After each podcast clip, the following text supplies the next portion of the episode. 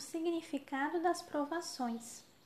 Antes de ser afligido, andava errado, mas agora guardo a tua palavra. Salmo 119, 67. Certo editor começou a ter problemas de visão. Achando que precisava de óculos de grau, ele marcou uma consulta com o oftalmologista. Este lhe disse que sua real necessidade era descanso para os olhos. O editor explicou que isso era impossível, uma vez que o seu trabalho exigia que ele passasse o dia sentado à escrivaninha, lendo e escrevendo. O oftalmologista perguntou-lhe onde morava.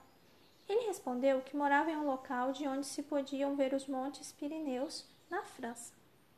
Vá para casa e trabalhe normalmente, disse o oftalmologista, mas a cada hora vá até a varanda e olhe para as montanhas. Ao fixar seu olhar na distância, seus olhos poderão descansar.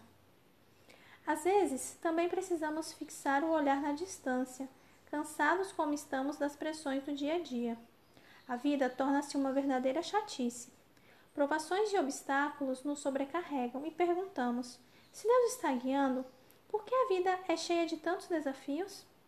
A chave para lidarmos com essa questão é nos lembrarmos de que cada provação é uma oportunidade de buscar a Deus para conhecê-lo melhor e nele encontrar solução. O caminho da sinceridade e integridade não é isento de obstáculos, mas em cada dificuldade devemos ver um chamado à oração. As dificuldades são agentes educativos para nos revelar falhas sobre as quais nada sabíamos as provas e obstáculos são os métodos de disciplina escolhidos pelo Senhor e as condições de bom êxito que nos apresenta. Como disse Davi, antes de ser afligido, andava errado, mas agora guarda a tua palavra. Salmo 119, 67. Em meio às provas, podemos saber que Deus é bom.